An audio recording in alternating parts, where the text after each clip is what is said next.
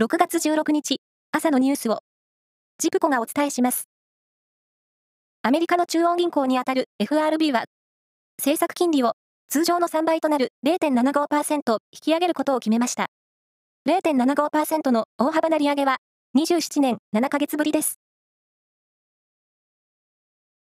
通常国会が昨日閉幕し、与野党は参議院選挙に向けて、事実上の選挙戦に突入しました。今回の参議院選挙は、今月22日公示、来月10日投票で、全248議席の半数124議席と、神奈川選挙区の欠員を補う選挙の合わせて125議席が争われます。岸田総理大臣は昨日記者会見し、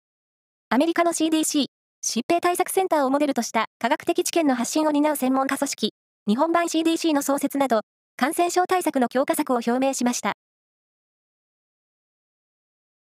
将棋の藤井聡太棋聖に、永瀬拓也王座が挑む、棋聖戦5番勝負の第2局は、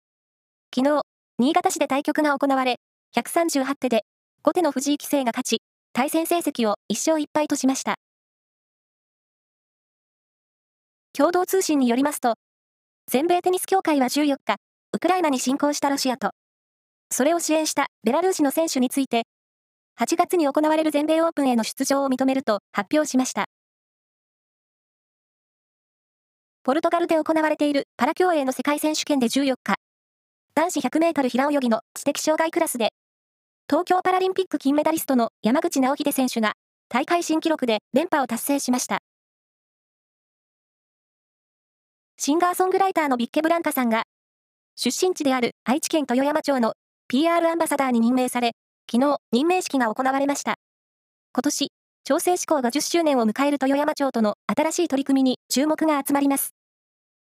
以上です。